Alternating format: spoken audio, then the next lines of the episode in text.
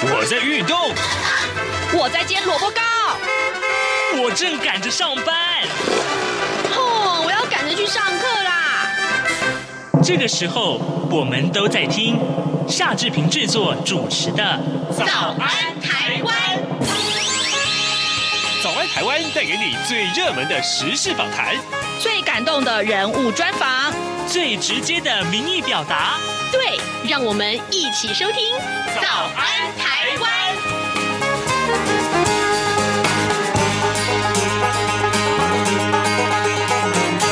早安台湾，我是夏志平。今天是二零二一年的六月二十二号，星期二。今天志平要再次带您来看一看，疫情之下，远距教学成为最重要的学生学习方式。待会儿志平要为您专访在这一方面素有研究的宁景红老师，请他跟大家一起分享。暑假到了，家长可以帮家里的高中孩子们安排怎样的国外远距教学课程？好的，提到了疫情啊。昨天的新冠肺炎疫情似乎透露出一点点的缓解曙光。根据中央流行疫情指挥中心公布，昨天新增加的本土病例数只有七十五例，这也是五月中啊，双北进入了三级警戒以来呢，首度单日新增本土病例数低于一百，只有十位数了。指挥官陈时中他说呢，心情轻松一点了，但是呢，行动上绝对不能够轻松，防疫工作仍然要持续严格的执行。当然，台北市农产运销公司一口气新增加了数十个感染的病例，也是昨天新闻的焦点，这是绝对不能够掉以轻心的。好的，我们要请您收听一段广告，在广告之后继续回到节目的现场。哎哎，你知道吗？侨委会今年的海外华文媒体报道大奖开始征件喽！真的吗？没错，今年是以看见疫情下的华媒影响力作为主题，除了原本就有的平面网络报道类、广播报道类之外呢，还增设了电视影音报道类哦。不止如此，还有全球新闻志工限定的侨务电子报新闻报道特别奖。只要你是侨务电子报的新闻志工，而且报道作品有在侨务电子报刊登过的，就可以报名啦！哇，奖项变多，报道被看到的机会也变多了呢。那参赛作品只要是聚焦台湾、报道台湾，而且是在限定刊播期间于中华民国境外媒体平台刊播就可以了吗？没错，赶紧把握时间，在八月十五号之前上网完成报名吧。那我赶紧上二零二一海外华文媒体报道大奖官网查询相关征件规范，网址 triple w dot o c a c media awards dot t w w w w 点 o c a c m e d i a a w a r d s 点 t w。以上资讯由中华民国侨委会提供。早安，台湾，你正吃着什么样的早餐？吐司加火腿蛋，咬一口，然后收听中央广播电台。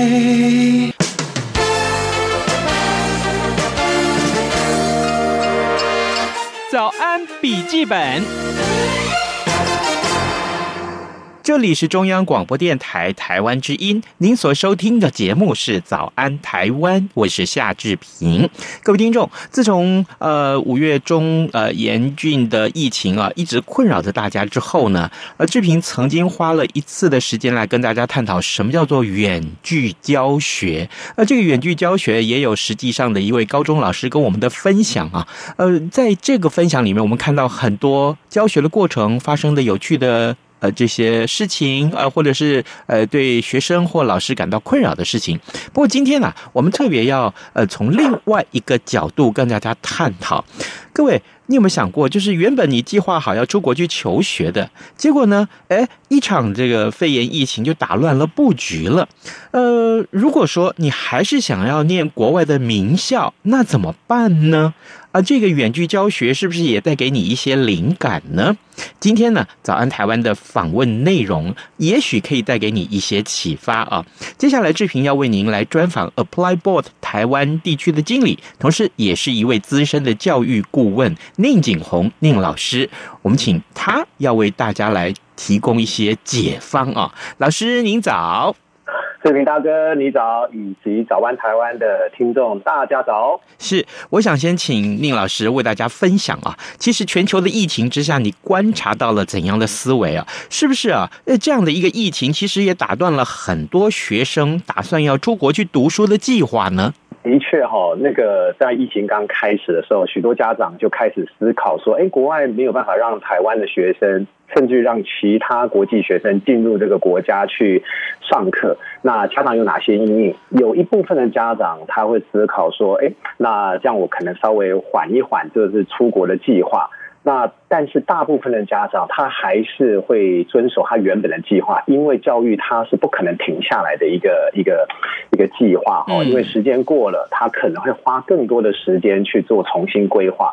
那当然也出现很多国外的学校就是呃开始采用这个线上教学的部分哦。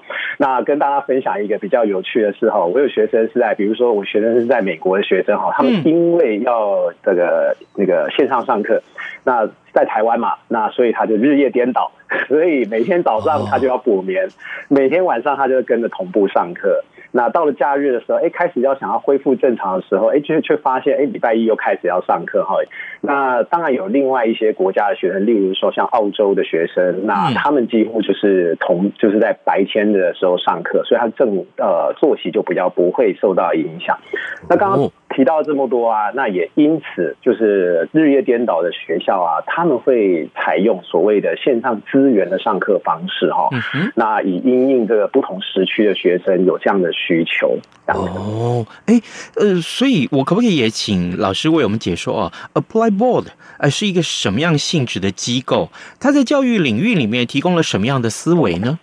哦，我 apply bra 它是一个学呃让学生去搜寻适合的学校。呃，让学校也去甄选适合学生来就读的一个一个平台哈。嗯。那 ApplyBoard 基本上它是一个科技公司，那透过科技与智能提供教育服务，协助有意愿到国外受教育的学生进入适合自己的学校。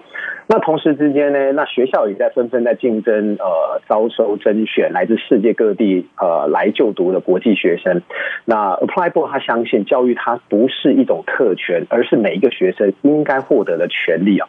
让每一个学生都获得相同的机会，所以这是 ApplyBoard 它一开始成立的一个目的。那透过那个智能以及科技来协助这个学生以及学校。嗯，好，呃，到目前为止啊，其实已经有很多学生都在家里面上课了啊。呃，我看大概至少这个五月十四号之后，到目前为止一个多月了，呵 呵还包括了其实呃有很多的学校是超前部署，早就呃宣布说，哎，这个呃。同学们就在家上课吧，有远距教学了。所以呢，其实啊，呃，这个很多的学生应该对网络资源是不陌生的。刚刚老师也提到，就是我们看在全球总共二十四个时区了啊。那我我人在台湾啊，怎么样去透过网络学习来自全世界的顶尖师资的课程？犹如老师刚刚所说，在美国的学生，哎呦，起早赶晚的，晨昏颠倒的，呃，我看这家长也很困扰啊。该该怎么办呢？啊，这个老师这个的课呢，其实是录影播放的呢，还是现场教学的比较多呢？呃，真的要看一下他的。上课的那个主修的课程内容哦，嗯，那如果是需要互动以及讨论的课程，例如说像商科啦，如果例如说像实验性质的课程啊，他就必须要就是跟着老师做同步的教学。那因为他们会有所谓的这个同学之间的分组讨论，在国外的这个教学软体啊，其实已经做到蛮仔细的哦，就是学生可以做分组讨论，老师可以针对于每一个学生的状况，来做一些相关的一些辅导。那因为他们都大大部分的国外的学校上课状况都是属于小班制的方式，学生必须要在家里面先做一些预习，上课是针对于你呃预习的内容来做讨论，那甚至于延伸的学习，那有别于我们目前国内开始在讨论这个这个线上教学是不太一样的哦。那台湾的线上教学是采用过去实体教学衍生过来，哎，把实体变成线上而已。但是在呃海外的这个呃线上教学，由于他们的那个呃疫情比较早走的比较早，所以他们在思考这个过程，他们会把。预习的部分先交给学生，那老师在上课的过程当中，只针对于这个课课后的延伸，这个课程主纲的这个延伸来做讨论，这样子。所以基本上啊，如果没有办法就是做同步上课的学生，他们会有个资料库，那学生必须要完成资料库里面的内容。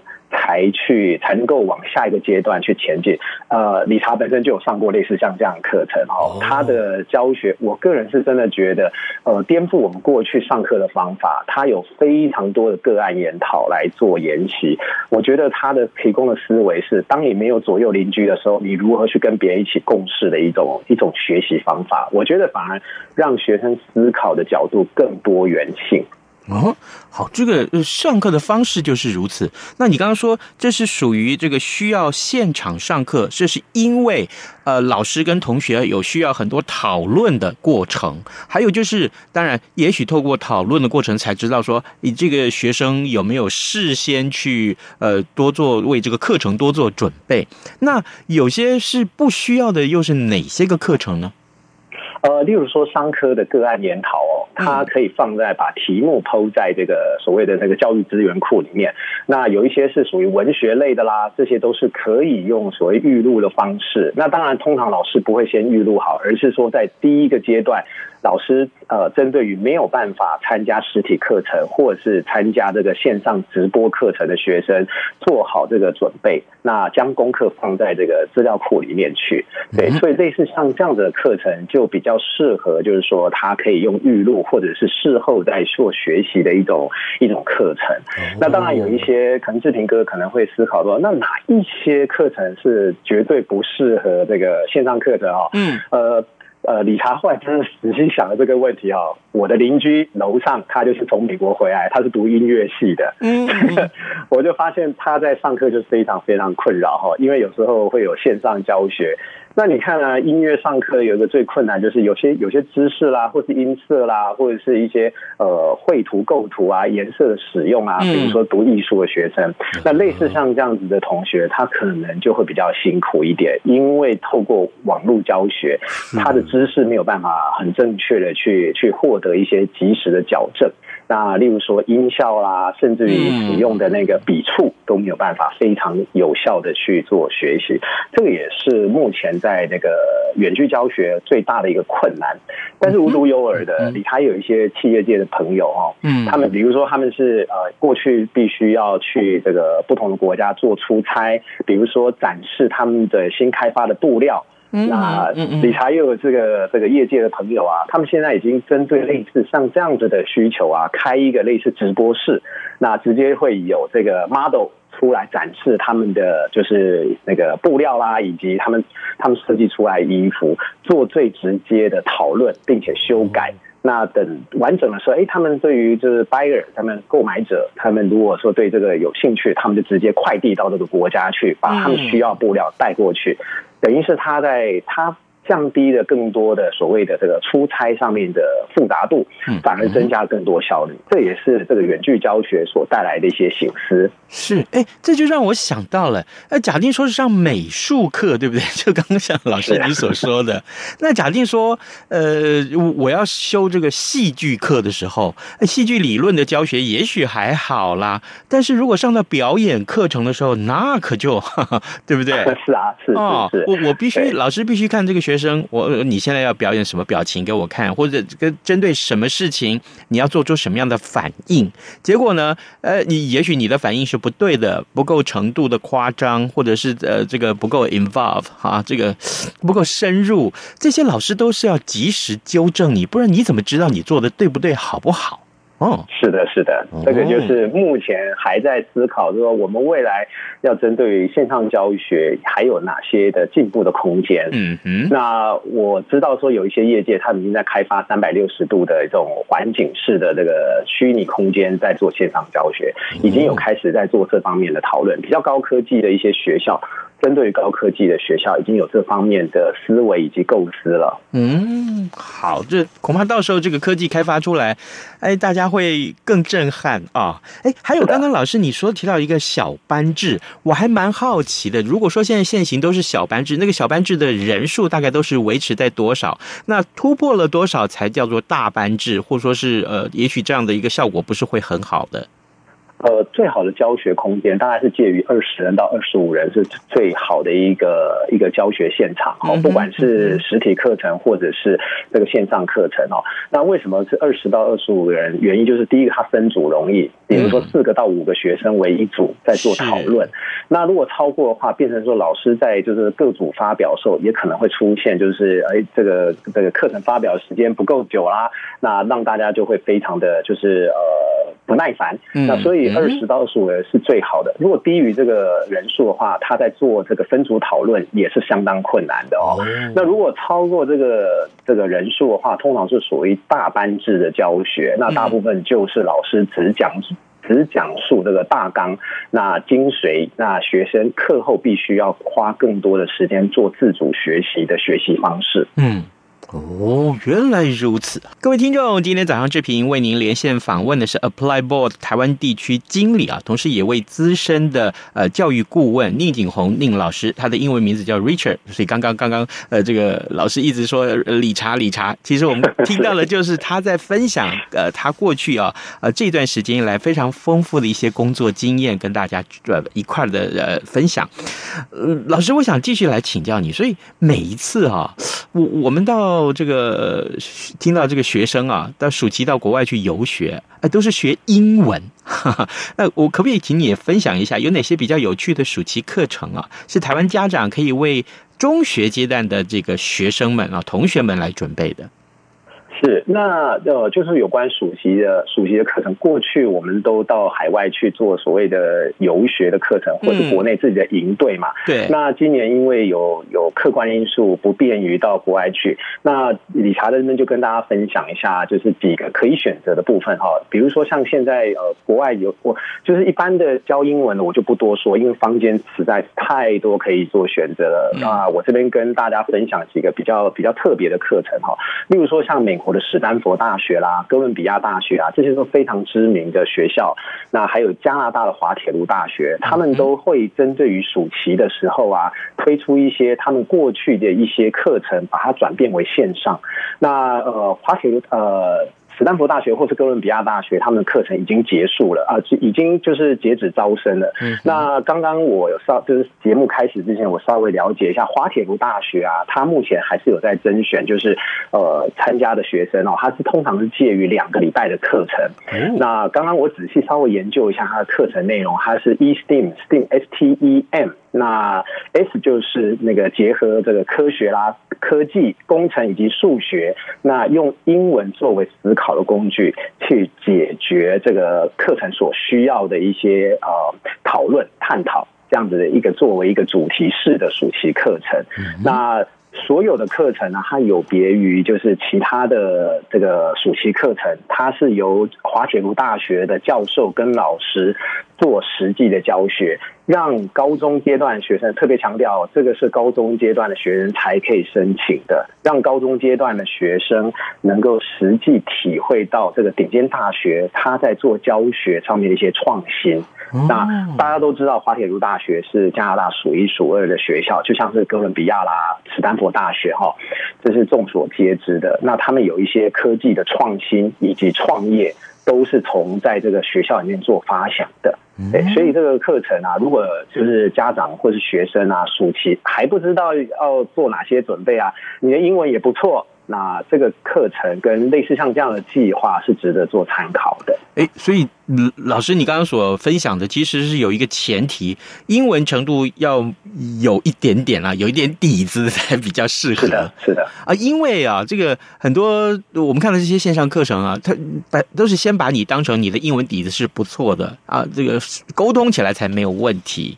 嗯，是。哎，老师，你刚刚所提到这些知名的大学的课程啊，那学校为什么要向全世界的中学去推广他们的暑期课程？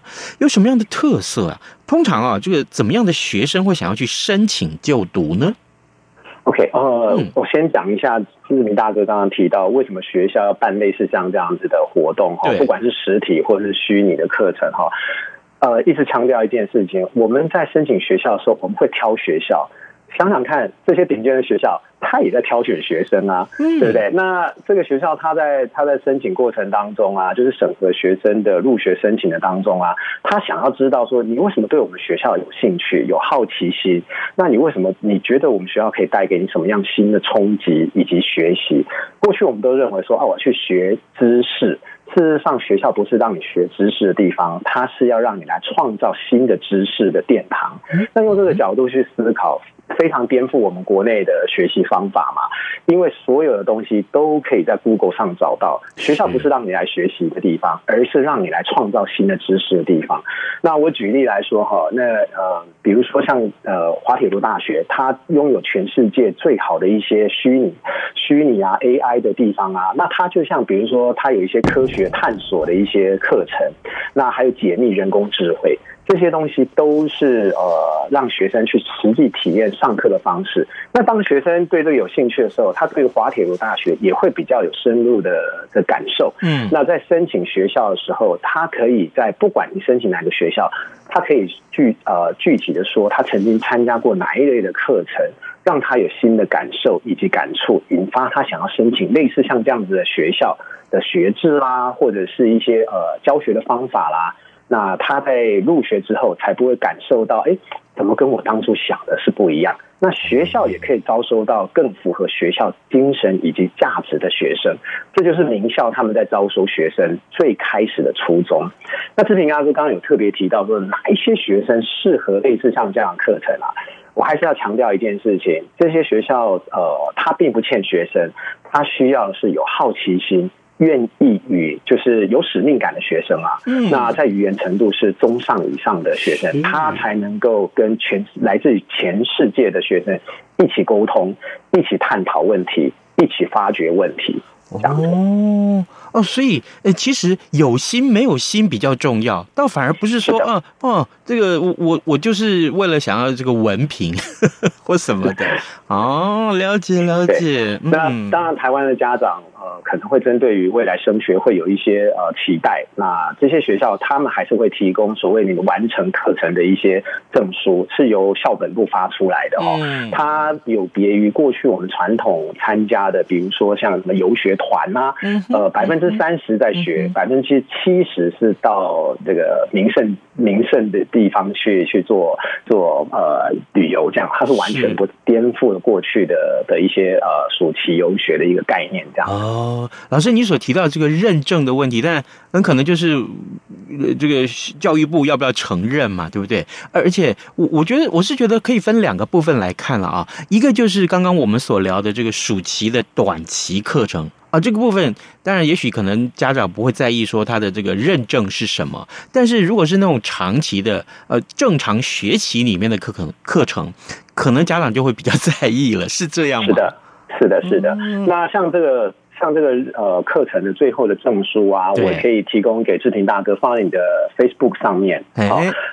呃，那就是有一些相关的资讯啊，大家可以自由去去呃参考。那呃。家长经过就是跟孩子讨论啊，因为其实这个类似像这样的课程，它是浸润式的全英语数学的教学方式，所以呃孩子的参与度是非常重要的哦。那呃当然它有一些比较多的细节，大家就可以自己上网去稍微浏览一下相关的一些说明跟内容这样子。那所谓的这个这个证书啊，其实我们在做所呃这个大学的甄选的时候啊，呃评议老师啊，不管是申请国内或国外的学校，当你都参加过这个所谓的暑假游学课程的时候，那你还有哪一些个人的资产是值得拿出来的？类似像这样子，可以跟国际所有的同同年龄层的学生一起一起完成一个计划的这种这种形式的课程啊，反而会凸显你对于国际观的价值以及参与度的一个加分部分。那它是一个蛮好的一个资产的。嗯。嗯，了解了解。哎，好，各位听众，今天早上志平为您连线访问的是 Applied Ball 台湾地区经理啊，同时也是一位资深的教育顾问宁景红宁老师。呃，Richard，我想最后还有一点点时间，我可以来请教你这个话题。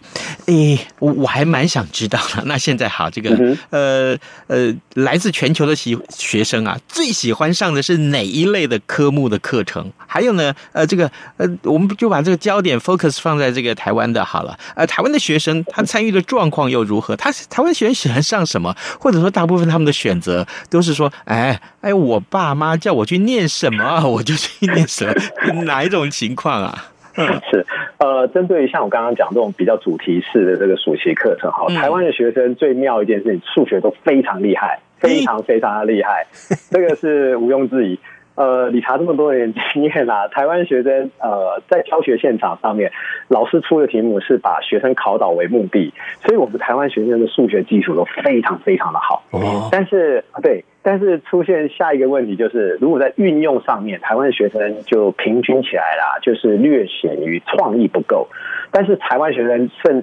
喜欢打团体战，所以说给他一个好的使命感啊，他会有更多的创意。比如说像科学的发想啊，其实台湾也是一个就是科技岛嘛，嗯，所以我们有很多的那种幻想的想象的空间，让学生带出去做比赛。那台湾学生厉害就是在厉害，就是说可以很快速的组织，说哎，我们可以做哪一些的的一些呃沟通。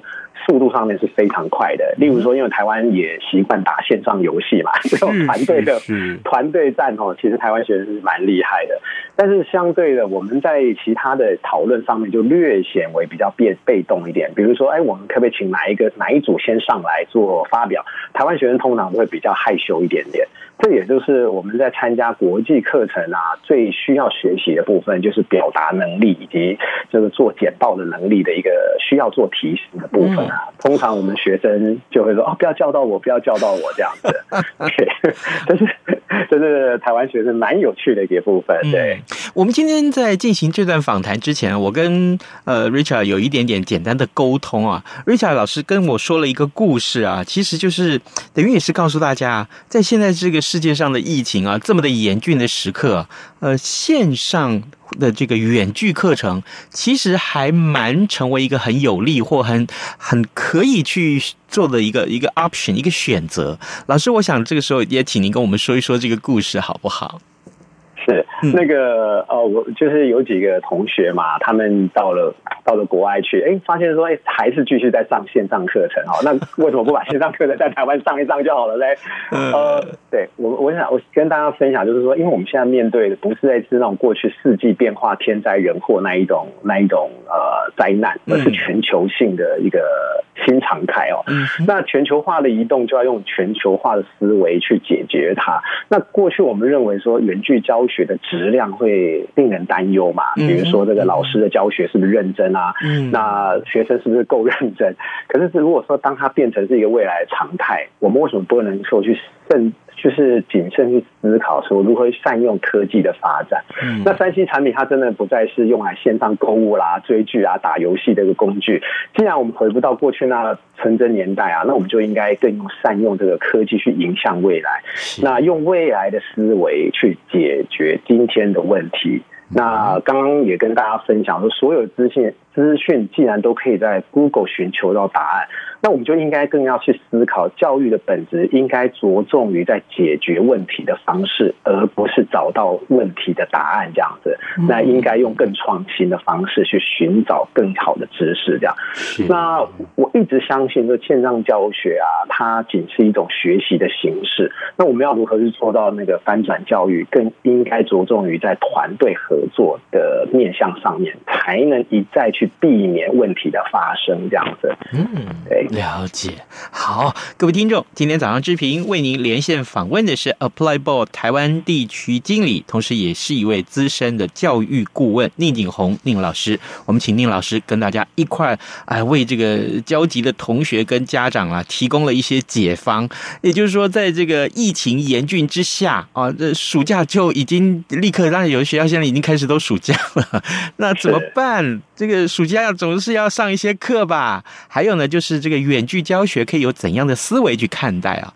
这些意见都非常的宝贵，所以呢，我们也非常谢谢宁景红老师今天的分享，Richard，谢谢你哦，谢谢志平大哥，谢谢各位听众，拜拜，拜拜，各位听众，以上就是今天的早安台湾。因为防疫警戒、居家工作的关系，我们的录音工作都在家中进行，录音的效果要请您多多包涵。志平跟您说拜拜，咱们明天再见喽。